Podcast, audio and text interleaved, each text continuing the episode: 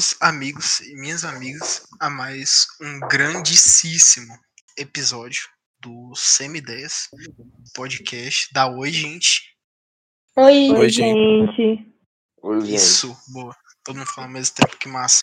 É, e, e no episódio de hoje, a gente vai falar sobre, sobre a tecnologia, né, essa coisa tecnológica aí. Dá, dá aquela É. despolitizada um pouco, dispersada, aquela coisa densa e tensa da política, aí é relaxar que um pouco a cabeça. acham. É o que as pessoas Isso é o que as pessoas acham. É porque o Exato. jovem gosta mesmo é de, de quebra expectativa. É isso que o jovem gosta.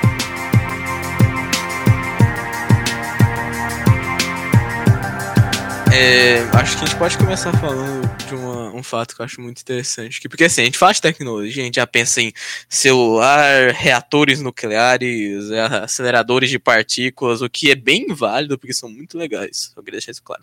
Mas a gente esquece chato. que a tecnologia. Eu sou chato mesmo. É, que a tecnologia é um trem assim super simples, se a gente for pensar na raiz da palavra mesmo. Porque assim, a primeira tecnologia é um trem simples. A primeira tecnologia que a gente. Pelo menos que eu acredito que tenha sido a primeira, se vocês acharem outra coisa, por favor, falem. Mas eu diria que foi o fogo, né? Tipo, foi um fator de mudança imenso na evolução. Não necessariamente. As próprias ferramentas artificiais, tipo como fracas ou, ou machados e até galhos que a gente utilizava para bater nos outros, coisa que a gente faz desde os primórdios. É, Então, uma das primeiras, se você considera isso também. De qualquer modo, não muda a ideia de que é um fator de mudança imenso na evolução Não, do ser fato. humano, tanto social, quanto política, quanto tecnológica. Porque a partir de lá, a gente abre, tipo, um leque, né? A gente tem o fogo ou as ferramentas, como o Matheus tinha dito, que abre um leque para várias outras inovações e cada inovação dessa vai abrir outro leque e a gente vai ter uma progressão geométrica gigantesca de inovações. O que é interessante, porque a gente sempre é, liga tecnologia a um trem super complicado, assim, e a gente esquece que é uma coisa muito simples no nosso dia a dia. esse primeiro momento, né? Você com- você comentou do fogo, é, isso, tipo, isso mostra que é, o, o principal fator né, do desenvolvimento de, de, de tecnologias, né? E sobre o uso de determinadas técnicas é principalmente para solucionar problema.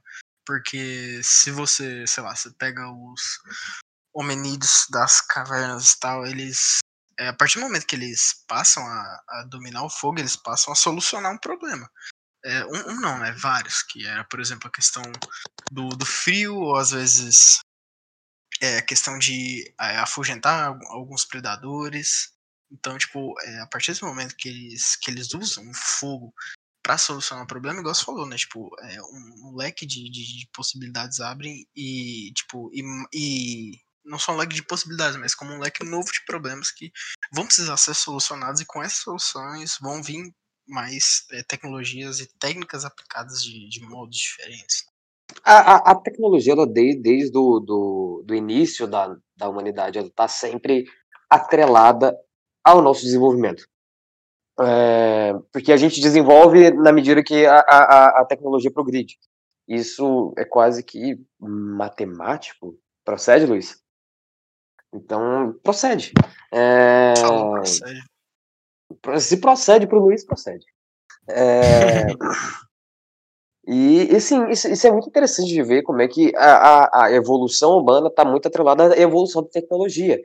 Porque, como o Fernando disse, é, tá, tá sempre essa questão da solução de problema, de facilitar o processo, de sempre estar aprimorando. E com isso vem algumas facas de dois gumes, mas não necessariamente. Em alguns casos, como as armas. Mas isso é um outro assunto. É uma questão interessante mesmo. Acho que isso daí da tecnologia tá atrelada à evolução é interessante porque eu acredito também que a evolução também esteja atrelada à tecnologia. Porque a tecnologia, ela nos insere em ambientes diferentes, né? Considerando a evolução de Darwin, por exemplo, de do ambiente influenciar nas características do... do na- nas características não, né? Na verdade... Vocês entenderam a evolução de Darwin. Se eu vou começar a explicar aqui, eu vou falar muito. É, não, E- a, a, a questão tá, tá- é quase como uma questão de uma relação de interdependência das coisas, sabe? Exatamente, é, É- o que eu é ia falar. Uma coisa leva a outra e a isso. outra coisa leva a ela. Então, assim, É um paradoxo. Eu acho que a gente relaciona muito a tecnologia com, tipo, aparelhos tecnológicos atuais. Então, tipo, no primeiro momento em que a gente pensa na tecnologia como aquelas coisas antigas, tipo os instrumentos que. Os primeiros instrumentos que a gente começou a fazer e tal, e o fogo. E, tipo, eu acho que parece, parece surreal pra gente, né, ver isso como uma tecnologia, porque pra gente tecnologia é um computador, um celular, é um, uma coisa que. é um aparelho tecnológico, é um aparelho doméstico ou coisa do tipo. Então, é estranho ver como as coisas evoluem, né? Como a, a evolução traz a tecnologia, assim como o Matheus falou. Pois é, você falou isso, eu, eu tinha trago um estudo de um cara que falava mais ou menos sobre isso e foi um gancho bom. Que é o seguinte, tem um teórico chamado Raymond Williams, que ele escreveu um livro chamado Palavras-Chave. Nesse livro, ele, ele afirma que, tipo, a alteração no uso das palavras são pistas para alterações na própria cultura e na sociedade. Então, as palavras, o uso das palavras está é, integralmente atrelada às mudanças da sociedade. E aí, pensando no nosso tópico aqui, que seria tecnologia, ele define três mudanças para tecnologia. A primeira, mudanças não, né? Mas tipo, é, vamos pôr mudanças. A primeira é no desde o século XVII, que seria o estudo sistemático de uma arte. Na época, no século XVII, eles consideravam tecnologia o estudo sistemático de uma arte. Agora, no século XVIII, eles consideraram tecnologia a descrição das artes mecânicas. Então vai mudando um pouquinho. E aí, em meados do século XIX, a gente vai ter a tecnologia como totalmente referente a artes práticas. O que, que significa, né? Como assim, totalmente referente a artes práticas? Fala sobre a aplicação prática da ciência dentro de um campo selecionado. Então seria ciência aplicada, se a gente for simplificar. O que é interessante, porque a gente percebe como a tecnologia ela evolui, a sociedade evolui, muda, a cultura muda, e as palavras também mudam, o significado das palavras. É exatamente o que a gente estava discutindo aqui, né? Então, achei muito top de trazer isso. Assim, nisso dá, dá pra brisar muito. Porque se você for parar pra pensar, a linguagem também é uma forma de tecnologia e ela tá completamente, quase que visceralmente é, é, é, junta com, com, com a humanidade, ela tá sempre conectada, sabe? E quando, quando a linguagem evolui ou involui, dependendo aí do seu ponto de vista, na, por exemplo, em palavras como você, que foram de vossa mercê para você, isso é uma, uma facilitação de processo e que a gente consegue perceber que não só na linguagem, mas da, da linguagem de vossa mercê da época de, sei lá, 1800, 1700, é, foi para você, agora no século 21 e, e é bizarro pensar nisso, assim, como que as, a, to, todas essas coisas que a humanidade cria, que a humanidade tem envolvida, ela cresce é, exponencialmente junto com, a, com, a, com, a, com, o próprio desenvolvimento da, da, da, da humanidade.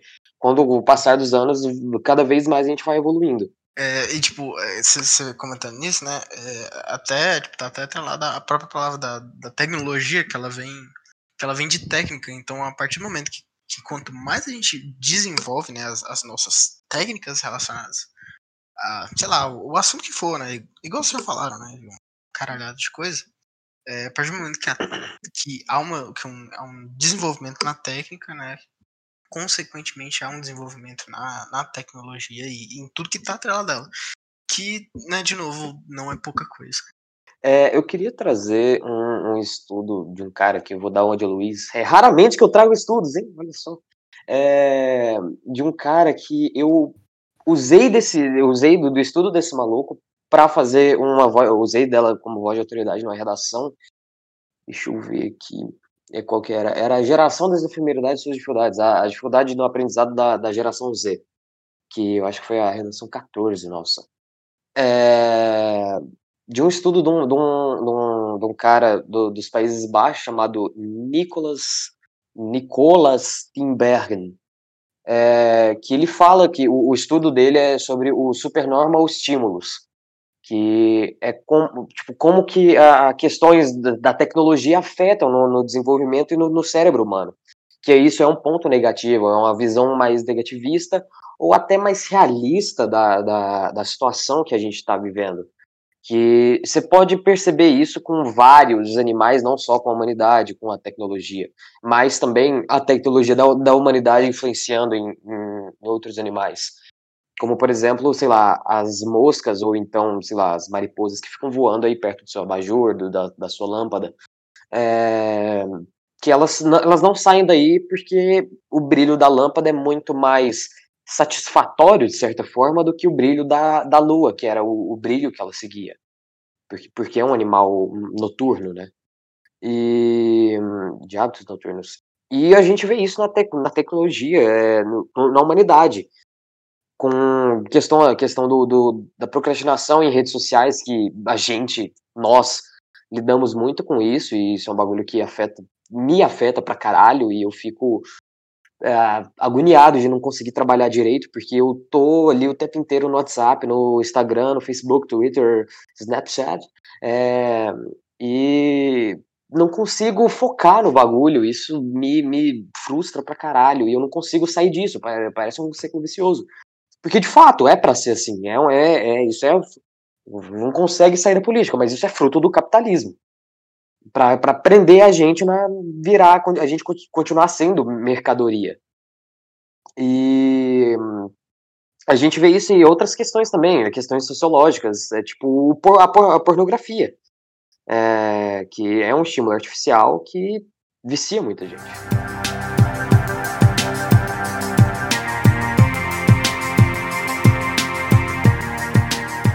Quero aproveitar que a gente está nessa pegada é, digamos, pessimista, vou pôr assim, porque tem uns lados, né, que tem uns teóricos que veem a tecnologia de modo um pouco mais otimista, mas eu, uma coisa interessante que é trazer um pouco mais das redes sociais, mas está dentro de tecnologia ainda, eu acho que é interessante a gente falar sobre, que é a questão do anonimato.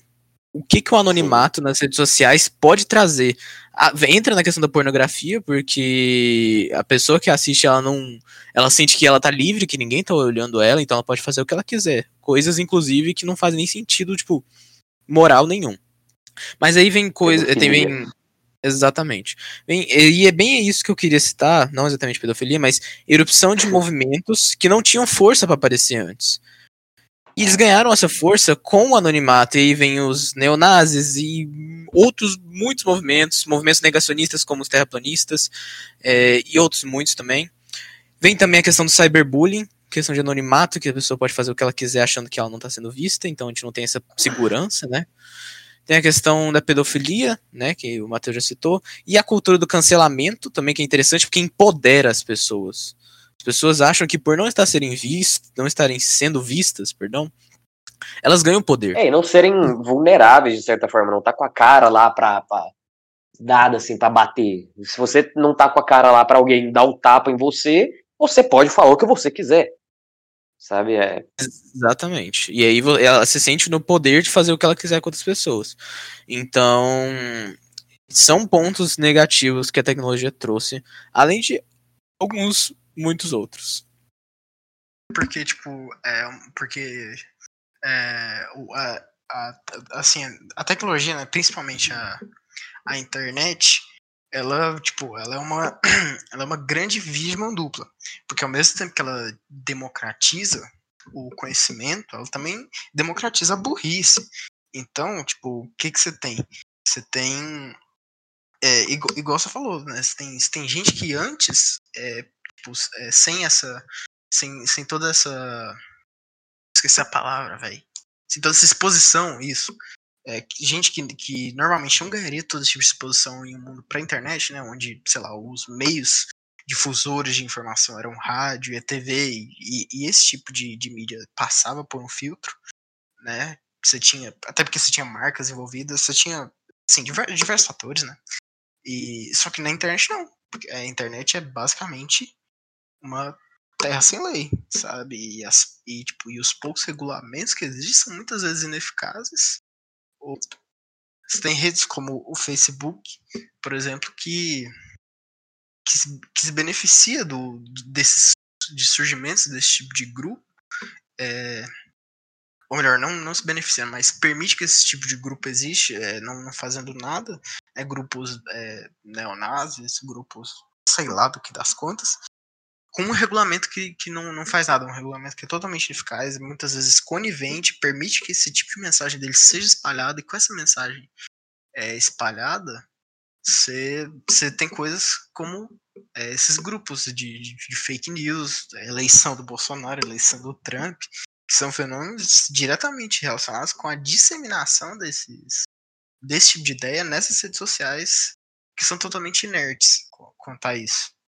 É, já que a gente tá falando dessa da parte ruim da tecnologia, né? Tem todo aquele. aquele não diria. Não, acho que não chega a ser um ditado, mas aquela concepção.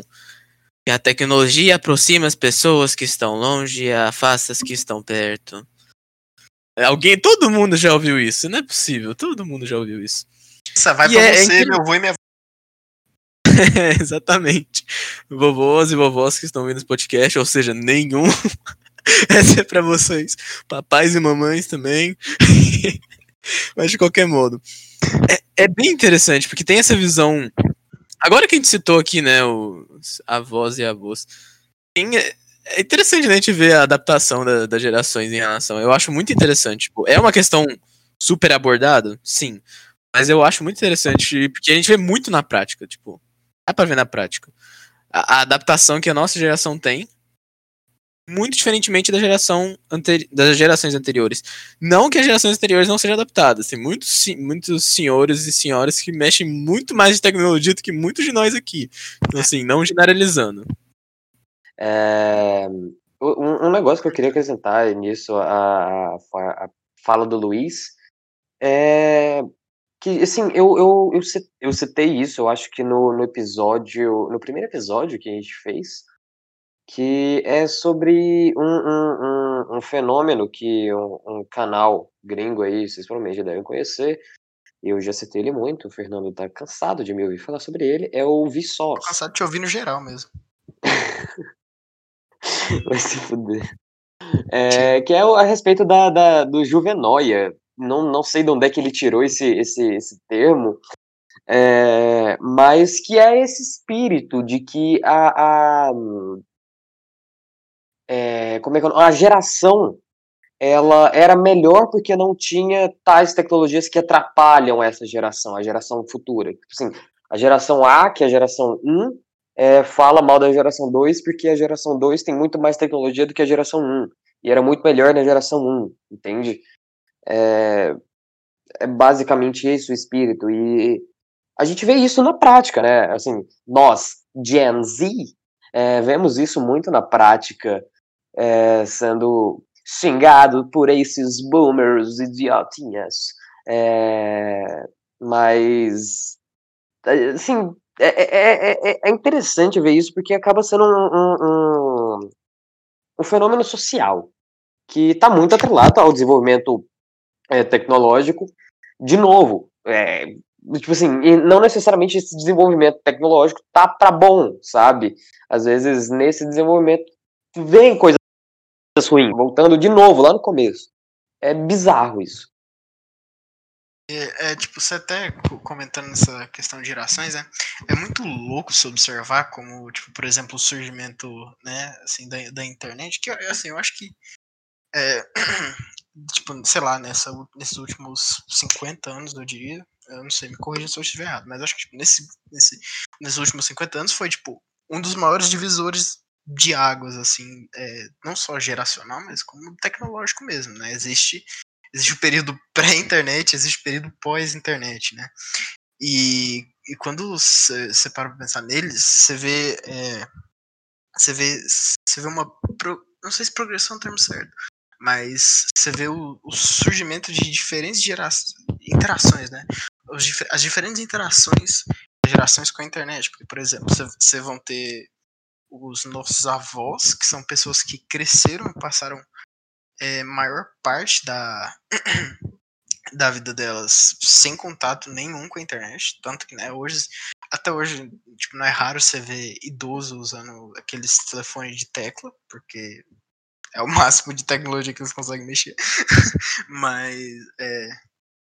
E aí vocês vão ter, por exemplo, os nossos pais e, sei lá, tios, assim, é, tipo, adultos e jovens adultos, eu acho que dá pra encaixar no mesmo balaio. É, de, de passaram. 70 pra baixo. De 70 pra baixo, em geral. É, 70 é, até, tipo, até menos, os 30. Mas, mas tudo. É, isso aí mesmo. É, são pessoas que, tipo, passaram parte da vida sem internet e parte da vida com a internet. Elas tiveram que aprender a mexer no meio do processo. E você tem a gente, são pessoas que, tipo assim, a gente nasceu meio que no nascimento da internet, a gente passou uma parcela muito pequena da nossa vida sem contato com a internet e vai usar ela, tipo, a maior parte da vida. E você tem nossos irmãos mais novos, para quem tem, né, que são crianças que já nascem usando a internet, né, a famosa geração alfa.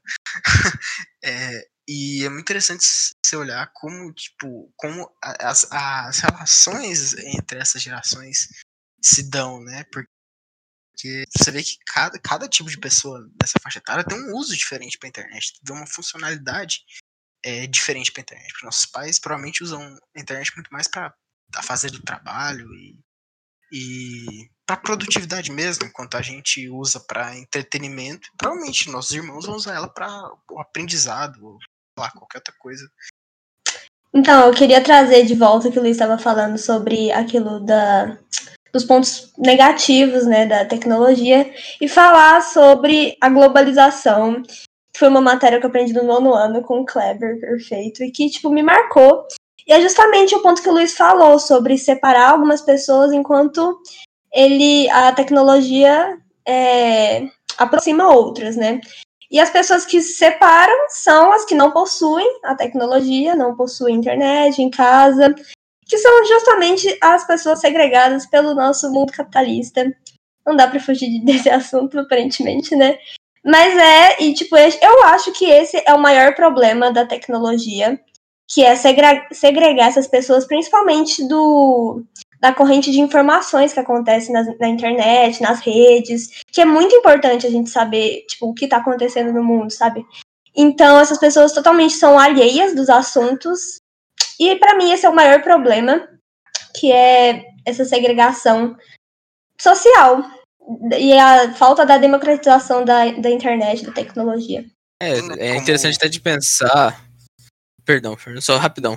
É, pensando aqui que somos todos adolescentes em ensino médio, pensando em Enem, que se a tiver, por exemplo, algum tema do Enem é, falando sobre questão de educação, que você pode é, melhorar com questões educacionais, questões políticas, questões de conscientização no geral, a gente pode falar muito de uma proposta de, proposta de intervenção baseada no acesso à tecnologia, acesso à internet, acesso à tecnologia internet, porque mata mata de uma vez só é, esses coelhos, né? Mata tudo com uma cajadada só esses coelhos. Então, pro pessoal que tá ouvindo, tá fazendo Enem, ó, fica a dica de proposta de intervenção.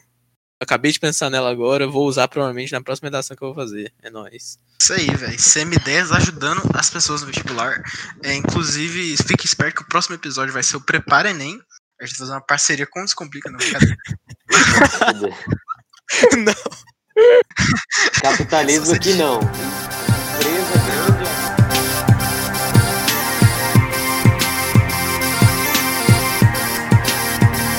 Tá, agora que a gente já discutiu pra caramba o, o ponto de vista pessimista, vou usar essa terminologia, espero que vocês permitam, é, sobre a tecnologia, eu quero agora mudar quadra, o lado da quadra, eu quero falar agora do lado otimista, da visão otimista em relação à tecnologia. E eu vou trazer aqui, eu quero mesmo falar sobre esse autor, porque eu li três artigos dele e eu vou trazer, ele vi 20 palestras, então eu vou trazer, porque eu cansei muito estudando esse cara.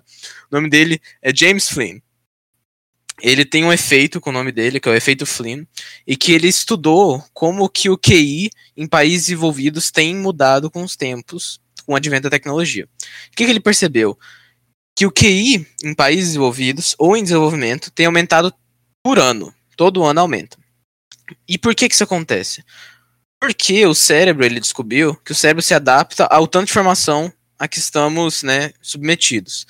Então, aquela. aquele paradigma, não, aquele. aquele pensamento de que o cérebro apodrece com a tecnologia não de acordo com ele, né? Não tô aqui uh, definindo nenhuma verdade, nenhuma mentira, de acordo com o autor James Flynn.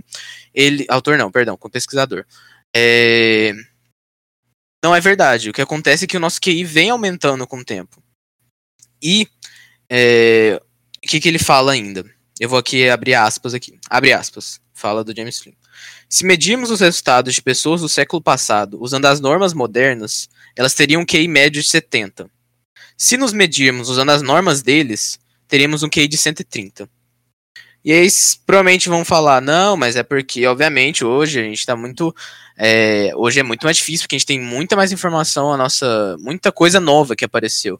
Mas aqui, esse experimento que ele fez foi totalmente baseado em normas. Então, as, as informações abordadas eram as mesmas, só as normas que eram diferentes. E ele percebeu essa diferença. O que nos traz essa reflexão? Será mesmo que estamos ficando mais burros, mais inteligentes? E aí, me perdoa por estar estendendo essa fala, mas eu acho que se eu parar vai perder o fio da meada. Tem outro, outro autor chamado David Crystal, que escreveu o livro Texting, The Great Debate, né, que é Digitando o Grande Debate em que ele considera a escrita digital, o nosso PQ, o nosso VC, o C, o 6, tudo que vocês pensarem em todas as contrações, como um novo estilo de escrita e não como uma escrita errada. O que eu achei muito interessante, porque abriu minha cabeça. Porque a gente considera a gente escrevendo assim, né, é, tudo contraído, muito rápido, como algo errado, assim. Acaba no nosso dia a dia a gente não pensa assim, mas pensando num caráter oficial, a gente pensa como algo errado. O que, que ele pensa? O que, que ele traz pra gente, né? Ele fala. E se a gente pensar como só um novo estilo de escrita? Nessa visão, a gente está muito mais. A gente está escrevendo muito mais, a gente está escrevendo, inclusive, melhor do que a gente estava escrevendo antes. Então a gente está tendo. De acordo com o autor, tá, galera? Não estou aqui tirando argumentos do botão. Então, a gente está escrevendo mais e melhor. Nossa, o botão foi, foi, foi gira de velho, não foi? foi, não foi, vocês me. Eu ri do Fernando rindo. o cara puxou o botão no meio do. Botão é muito bom, velho. Eu acho que Eu- botão é o melhor jargão pra cu que existe, na moral. Normalizemos o botão. Normalizemos o botão. Luiz é o cara mais do polido Fernando que rindo, mano. Ô, sério, o Luiz é o cara mais polido que existe, velho. O cara manda um botão. Normalizem o botão. Gente, É o melhor que jargão é pra o país mais. Você sabia que Eu Butão é o país mais feliz do mundo, gente? Vamos morar no Butão. Vamos todo mundo pro Continuando com a teoria do James Flynn, só mais um pontozinho, que aí eu, eu paro de dominar aqui a fala, e- desculpa. Mas é como ele, em uma das, palestras deles, é, eu tô monopolizando, vocês me perdoam. Ah, ele denota a importância e a ação, né? No caso, a ação e a importância da classificação, o uso da lógica em abstrações e do ato de levar a sério o hipotético. E aí eu vou só falar um pouquinho sobre isso. Como assim classificação? Classificação tudo a gente classifica. O ser humano ele adora classificar as coisas, né? E a gente vê toda hora, com tudo. Com questão de estereótipo, com questão, por exemplo, biológica, da taxonomia. Não vou me estender. O uso da lógica em abstrações. Quando alguém chega e te solta um problema muito aleatório, muito estranho, o que, que ele fala que a gente tem que fazer? A gente tem que usar a lógica nesses problemas. E aí isso me leva à próxima, é, próxima pontuação dele, que é o ato de levar a sério o hipotético. Ao invés de a gente ver essas situações esdrúxulas, tipo, ah, e se, a, e se a gravidade não existisse? Por exemplo, a pessoa fala, uai, a gente ia sair voando, não sei o que, o que não é verdade, só pra deixar bem claro. Mas, porque não seria voar, mas eu vou parar de falar. É, Não, ele fala a importância do levar a sério o hipotético, porque nessas horas de levar a sério e usar a lógica nesse hipotético, que a gente vai ter a questão da inovação, que a gente vai ter a questão da formação de ideias novas. É isso, eu encerro minha fala. Falei demais, perdão.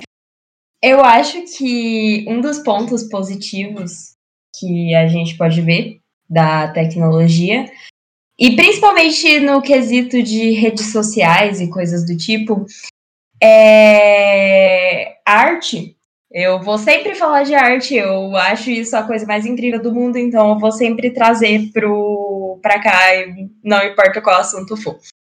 Então, eu acho que o fato da gente ter essas redes sociais é, dá espaço para artistas pequenos que não são reconhecidos, que não fazem parte de uma marca grande, divulgarem as coisas e o trabalho que eles fazem, que na maioria das vezes é um trabalho muito legal, mas que não tem o um reconhecimento por causa do sistema idiota em que a gente se encontra. Mas não tem nada que a gente possa fazer para mudar isso, pelo menos não por enquanto, né? Revolução, quem sabe um dia. Mas o fato de que essas redes são muito prejudiciais para por milhares de motivos, política de cancelamento e tudo mais, é, meio que faz a gente achar esse lado da tecnologia meio deprimente e, e, ter uma visão pessimista sobre ele, mas eu meio que sempre tento ver a coisa positiva e toda vez que eu tô passando pelo Twitter, eu fiz isso hoje na real, eu peguei todas as pessoas que eu seguia, eu parei de seguir um monte e agora eu só sigo os meus amigos e artistas independentes que eu quero ver as coisas que eles estão fazendo, porque para mim isso que é o importante das redes sociais, é para isso que elas servem. É para as pessoas mostrarem o que elas estão fazendo de bom, para elas mostrarem o que elas gostam de fazer, para elas mostrarem quem elas são.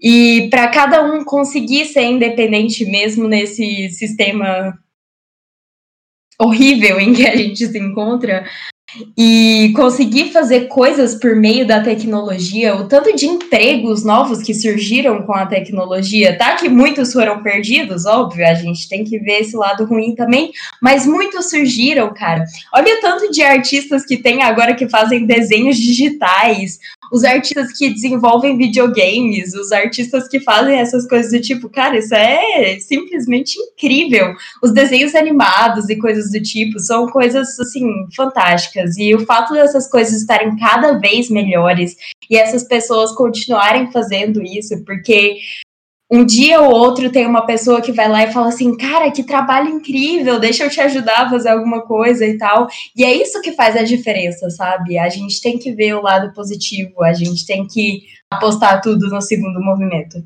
É, porque quando, quando você fala disso, né, é, é um, acho que, tipo, junto com o aspecto da democratização que eu tinha falado antes, é, o outro aspecto muito importante também, né, é a descentralização da produção de conteúdo, porque agora com a internet, tipo, a gente não precisa mais estar vinculado a, sei lá, no caso de músicos, não precisa estar vinculado a grandes gravadoras, no caso de produção audiovisual, não precisa estar vinculado a canal de TV. E, e tipo, as pessoas não precisam nem estar mais vinculadas ao rádio para ver esse tipo de coisa. Que é o que a gente tá fazendo agora, um podcast, saca? Porque, tipo, sei lá, se provavelmente a gente tivesse essa ideia uns 40 anos atrás, a gente provavelmente teria que arranjar um programa numa rádio, tá ligado? E, e uma coisa que a internet possibilitou é, é isso, né? Tipo, é a descentralização da, da produção, né? Não, não só de. No, no, na questão artística, mas você também tem, por exemplo, os bitcoins. Assim, eu, não, não é algo que eu, que eu seja muito familiarizado e tal, posso até ter minhas discordâncias, mas ele existe e ele é fruto dessa descentralização, né? E assim, e o, o, o assim, eu falo isso mais uma, uma esperança, eu diria, mas é o acho que a perspectiva mesmo é para descentralizar cada vez mais. E tipo quanto mais a gente descentraliza né mais, assim mais eu acho que a gente pode é, não sei se fragmentar a palavra mas mas, mas eu acho que sim. Tipo, a, gente, a gente pode cada vez mais fragmentar o sistema e furar ele com uma revolução tecnológica da internet mas, de qualquer forma, eu acho que a internet ela tem esse papel de, de, de ser um, é, um, um fator descentralizador, descentralizador na produção. Sim, total. Não só na produção, É, quanto no acesso. eu, eu, que- eu, eu queria fazer uma pontuação aqui. É coisa rápida. É, e, e tá atrelado ao assunto. É, você falou aí da, da descentralização da, da informação e como que isso pode ser fundamental até para a disseminação de, de ideias para uma revolução comunista. É, mas, ao mesmo tempo, isso pode também não ser, porque tem um, um fator mercadológico nisso. Quanto mais centralizado, mais fácil o consumo, mais fácil o acesso. E é, o capitalismo está aí para querer isso, para a gente consumir de forma mais, mais fácil e mais rápida, consumir mais, porque é isso que eles precisam, que a gente consuma e que nesse consumo a gente se torna o produto para eles consumirem da gente, entende? Então, desculpa estar trazendo esse ponto negativo, mas essa é, é a forma como eu penso da, da, da internet. Eu acho que ela tem muito mais esse fator e esse outro seria tipo um brinde, sabe? Ser, é, é tipo, sei lá, uma coisinha muito pequena que vem junto, mas que acaba que não, não é o fator principal e o fator motor dessa, dessa descentralização que tem na tecnologia, que tem na internet. É, não sei porque a tecnologia está diretamente atrelada à internet, até porque tem outras coisas mais é, adjacentes que se desenvolvem de forma, de forma muito diferente da, da internet, tipo aceleradores de partículas. Sim, são duas visões diferentes que a gente vai poder sempre trazer, que vai ser o lado bom e o lado ruim, assim como tudo na vida. Vai ter sempre o lado bom e o lado ruim, realmente interessante trazer. Mas pensando ainda no lado bom, e falando ainda sobre arte, para não fugir muito. Tem também a democratização do acesso, né, que a gente já citou aqui, mas eu queria não falar só do, do artista, é, por exemplo, o artista que faz é, videogame, essas coisas, é música, poesia, no caso do Semideias até, fazendo merchandising ao vivo, é, é, mas também no acesso, por exemplo, de estudo da arte. Para pessoas que tentem queiram ou que sejam interessados no assunto, é muito bom para a gente ter aproximação. Por exemplo, existem tu tours, tours, eu acho que seria, seria o plural certinho. Tem, existem tours virtuais por museus, como o do Louvre. Então, assim, a gente tem essa aproximação da arte. Como espectador, a gente consegue viver a arte sem estar com a arte. Artes visuais, a gente consegue viver elas, e isso é muito interessante. Agora, trazendo um, um aspecto histórico, digamos, da arte, tem a questão do realismo e a questão da fotografia. Como que a arte e a tecnologia se emergiram nessa época. Porque a fotografia, também o cinema, é, vieram com o advento da tecnologia, né? E eles contribuíram imensamente. E aqui eu falo inspirado por uma amiga minha que eu gosto muito de arte, e ela, a gente estava conversando sobre isso antes do podcast, e ela até falou sobre isso, eu falei, caramba, vou colocar homenagem aqui. É, de qualquer modo. É, a, a, o uso da fotografia, o desenvolvimento da fotografia permitiu aos artistas a pegarem momentos fixos e, além disso, detalharem eles em suas telas, o que gerou realismo. Então a gente tem aí, por causa da tecnologia, não necessariamente por causa, obviamente tem outros fatores que envolvem né, o desenvolvimento do realismo, mas uma influência direta da tecnologia no, no desenvolvimento de um movimento artístico. Então eu só queria acrescentar esse lado um pouco mais histórico, que eu acho importante.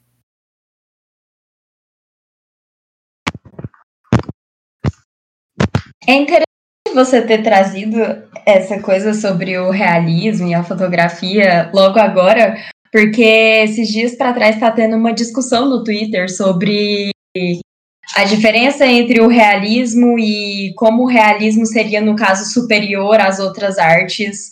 E, na real, eu sou completamente contra isso, obviamente, né? O realismo não é superior a nada, o realismo só é uma arte muito legal. É muito legal você ver uma coisa que parece muito com a realidade, eu acho legal. Só que você não pode desmerecer, você não pode colocar uma arte acima da outra porque essa veio com tecnologia essa veio sem. Tipo assim, não faz o menor sentido. É tipo você falar que, que um filósofo que veio depois é melhor do que Platão tem nada a ver. São de tempos diferentes, são coisas diferentes. Não, não tem como você comparar uma coisa com a outra e falar que uma é melhor que a outra. E o realismo, ele é. Ele é muito legal, né? Porque é muito legal você ver uma coisa que se parece. Tipo, a arte imita a vida, né? A vida imita a arte e coisas do tipo você vê uma coisa que parece realmente com a realidade, é uma coisa que, que toca muito a gente, né?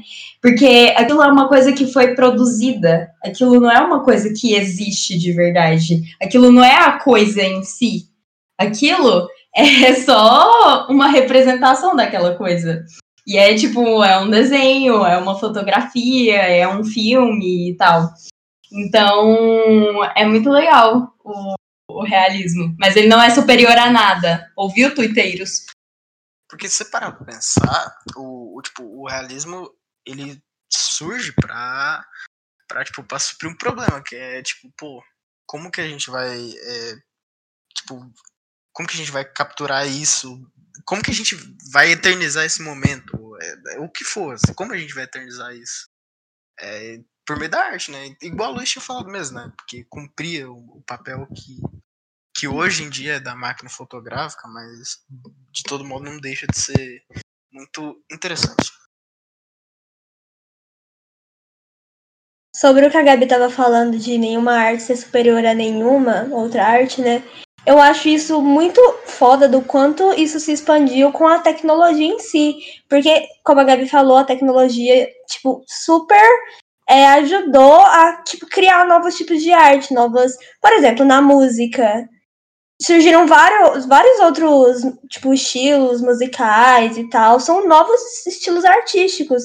E, tipo, nenhum é superior ao outro tipo, a gente tá mudando, o ser humano evolui, a gente tá evoluindo. E com isso surgem novas ideias, novos estilos, novas artes. Isso é muito importante, porque com a internet a gente pode, tipo, manifestar isso, a gente pode divulgar isso muito mais do que antigamente.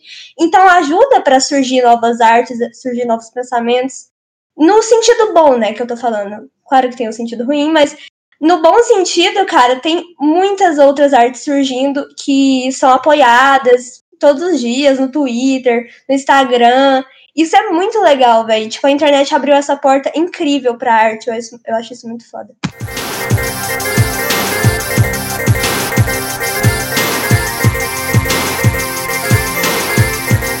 É, agora que a gente deu uma pairada sobre o mundo artístico, eu quero trazer o mundo educacional, porque eu acho que é perfeito. A gente aqui na quarentena estamos sendo afetados por isso de um jeito tão maluco porque assim, eu concordo totalmente que a EAD é muito complicada, que a gente não tá aprendendo direito, mas a gente também tem que considerar que é alguma coisa, né? Que é, é algo, sabe? Pode não ser o mais eficiente de todos, com certeza não é, é cansativo, não funciona muito bem, mas é alguma coisa, entendeu? E a tecnologia tá aqui para isso. E aí, o que eu queria trazer é o uso da tecnologia na educação. Eu vi a frase de uma educadora que ela falou o seguinte: se antes educávamos para usar a tecnologia, ou seja, as gerações anteriores eram educadas para aprender a mexer com a tecnologia, hoje usamos a tecnologia para educar. Então, teve a inversão dos papéis, né? A tecnologia antes era algo que era ensinado, agora é algo que é usado para ensinar. E o que que é, o que que é, o que que traz de bom a tecnologia em relação à educação? A gente vai ter uma ampliação do acesso à educação, Obviamente, isso é umbigo, não é 100%, né? Com certeza tem aí suas irregularidades. Personalização do ensino, então uma pessoa que aprende de tal jeito, por exemplo, alguém que é de humanas, mas está aprendendo exatas e aprende mais de tal jeito. A gente consegue fazer isso através da tecnologia, a gente consegue personalizar o ensino para cada pessoa. Obviamente, de novo, não é 100%, mas é uma possibilidade. Além disso, qualidade de ensino, por quê? Tem mais diversidade, tem mais modos de modos e métodos de ensinar. Então temos joguinhos, tem, é, sei lá, pode pôr uma pessoa para conversar com a outra no meio da sala assim, dá pra fazer os, os joguinhos loucos, dá pra fazer os quizzes e tal. Tem um trem muito interessante, muito interativo que ajuda muito, deixa mais dinâmica a aula.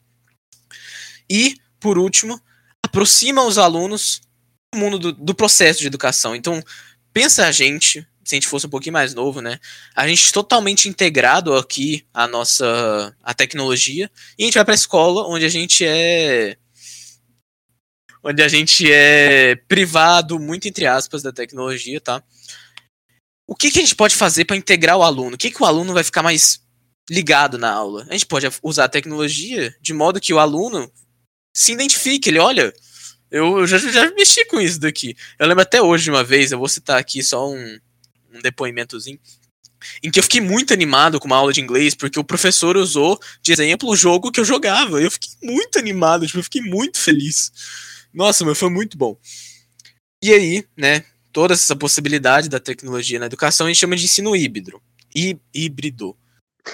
Seria híbrido, libido, não. Ensino, ensino libido. ensino híbrido, que dizem que seria a melhor opção. Por quê? 100% tecnológico não é bom porque tem alienação. 100% é, não tecnológico funciona, só que a gente sabe que pode ser melhor. Então, o que, que, que os educadores atuais propõem? O ensino híbrido, que é a mistura, meio que a implementação da tecnologia na educação. Aí, temos problemas, muitos, pensando no Brasil. Por quê? A gente precisa de formação do professor, e aqui na quarentena, com o começo da EAD, pensa lá no comecinho do ano, né? A gente percebeu a falta disso. Não que os professores tivessem essa obrigação, né? Mas seria interessante ter um currículo, talvez um pouco, assim, pelo menos com um pezinho na tecnologia, para que a gente possibilitasse um pouquinho da integração do professor com a tecnologia. Além disso, portabilidade de equipamento. A gente não consegue ficar comprando um tablet para cada aluno, um computador para cada aluno. Então, pensando numa escola pública, a gente teria que desenvolver aparelhos mais portáteis, que talvez funcion funcionasse, funcionasse melhor, entendeu? Mais efica é, de modo mais eficaz. E por último, por último não, porque tem vários outros pontos, mas do o último que eu quero citar é a infraestrutura que o governo teria que dar, geral, em relação a salas de informática, tablets, não necessariamente tablets, mas aparelhos, no geral, que possibilitasse essa integração. Então, um ponto muito positivo, porque a gente percebeu que, ao mesmo tempo que, em partes, ocorre a segrega- a segregação através da tecnologia, né? Porque existem países envolvidos, países subdesenvolvidos e países que não conseguem ter, né, o acesso à tecnologia. É, apesar disso, a gente consegue ter um pouco de democratização pensando em um âmbito menor. É, Pensando às vezes em um âmbito nacional, a gente consegue ter mais integração, entendeu? Então, eu queria trazer esse ponto da educação, porque eu acho muito interessante. Eu, Primeiro, é pelo engraçado gemido, que Matheus, eu... apareceu no áudio. Quê? Seu gemidão do bocejo aí, você. Ah, É foi verdade. incrível. Ah, Memorável. nossa. Memorável. Por isso que a gente muta o microfone enquanto o amiguinho tá falando, sabe? Pois é, Mas, eu tava mutado, mas eu, ta- eu, eu, eu justamente eu desmutei porque eu ia pontuar exatamente isso que o que o que Mas você fez uma pontuação muito importante. Você fez uma pontuação muito importante. Não, não- não deixa de estar invalidando essa pontuação, não, cara. Eu, eu ia Pontuou fazer bem, justamente essa pontuação que o, o, o Luiz Essa, é, essa citou aí no final do, do da questão da democratização do, do ensino e por conta da, da, da tecnologia não tá acessível para todo mundo. Mas eu acho que, sei lá, você pode cortar isso aqui que eu falei e corta, por favor, o gemidão. Ou então coloque ele na abertura. Eu vou cortar meio da fala. Eu vou, eu vou, não tem como cortar o gemido, tá no meio da minha fala, ué. É verdade. É verdade. Ai, que delícia. Foi- Ah, Nossa, gente, mas foi de boa, nem deu pra perceber, ninguém vai ler, não. Não, nem deu, pô. Ah, foi baixinho. Só um. Ah, Acontece. É, Quem nunca? só. Mas é um. Então, Quem nunca, quando seu comentário pai estava te dando bronca, você manda um. Ah! Muito, muito, assim, muito. Nossa, deixa no podcast. Muito, muito bom. Eficaz. Tipo, é, o podcast vai ser só o. Ah, só isso que vai ser o podcast agora. Acho que você podia fazer uma edição só com os respiros, fazer que tipo aqueles YouTube, tipo, Ô, velho, uma coisa, uma coisa. Aquele eu sobre respiração.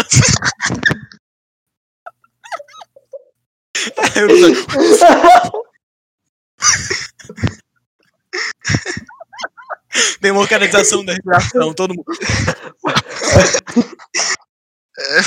Muito bom. é Esse é que episódio trazemos a perfeito opinião pra de gente. Seria muito bom, velho. Que seria um episódio perfeito pra você patrocinar, tipo, uma marca de eletrodoméstico. Pra ela fazer merchan de aspirador de pó, velho. Nossa, isso é genial. Ou então de ar-condicionado. Tipo aqueles ar-condicionado É doméstico que parece um, sei É. lá, um, um- o, o C3PO na, pregado na janela, tá ligado? O ar-condicionado é personalizável Ferrou, com som, tá ligado? Você liga ele começa. Aí.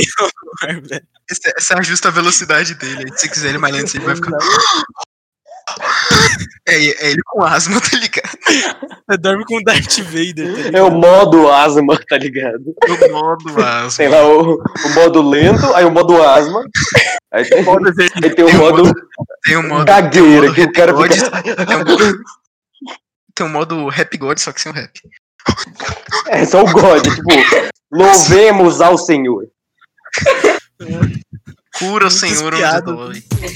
Meu Deus.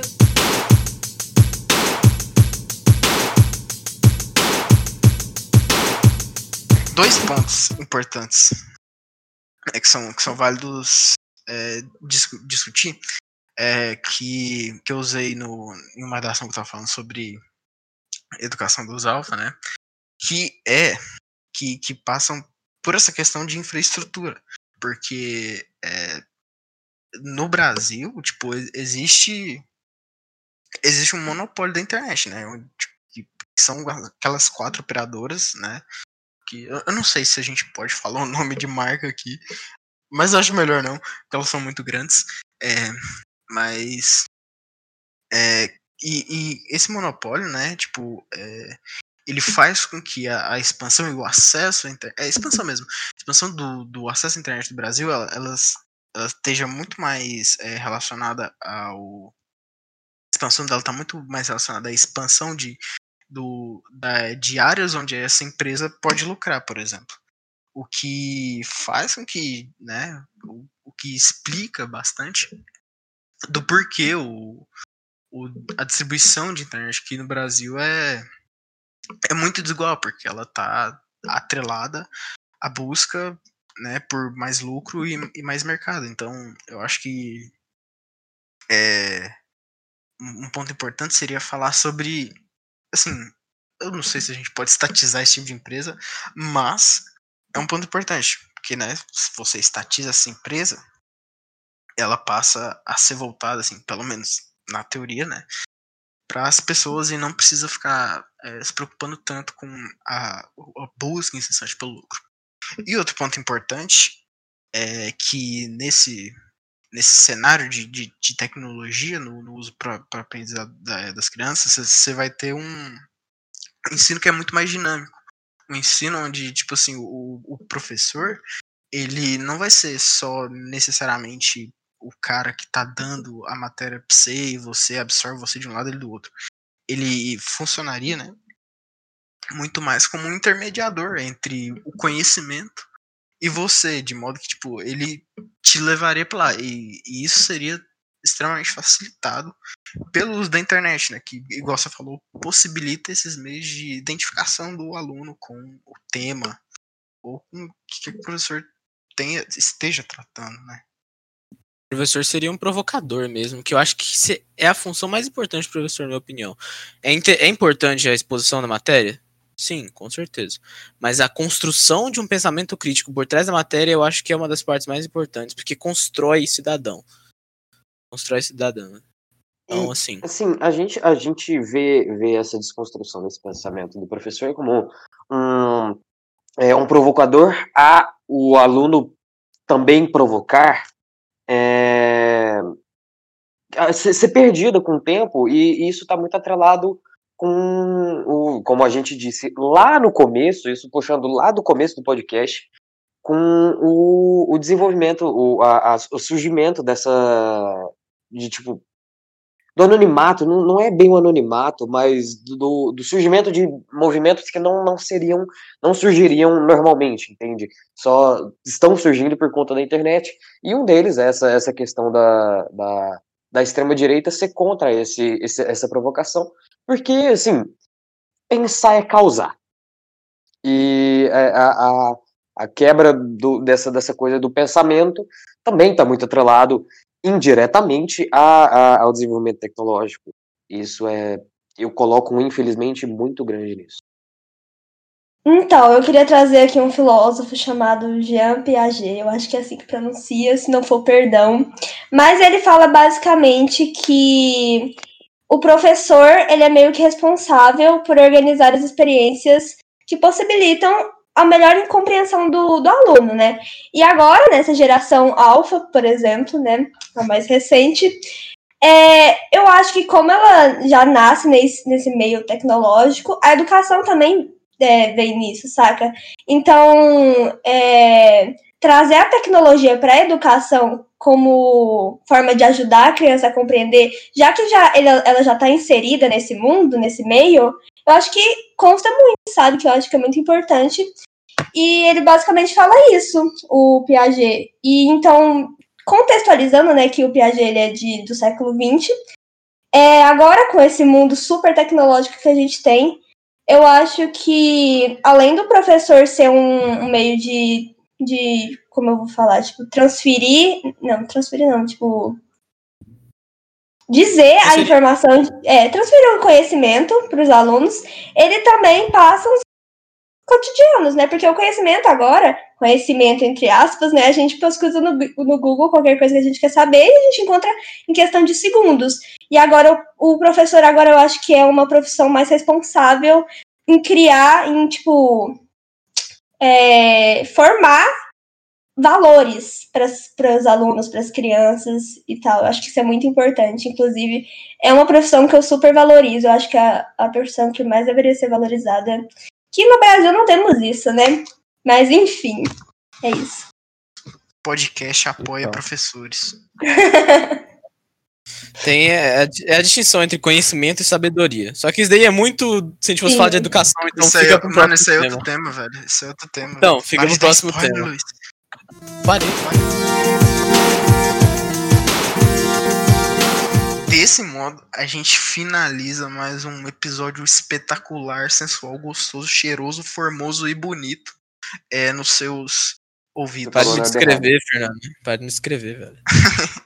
eu não, não consigo não fazer isso, cara. É, é legal, bonito, cheiroso, bonito e formoso, entendeu? É diferente. E bonito. É... é duas vezes bonito. Então é isso, gente. Ele é muito bonito. Ele é, ele é bonito ao quadrado. É, então ele é, é isso, bonito, galera. Muito Valeu. obrigado por ouvir a gente. É, e é isso. Seja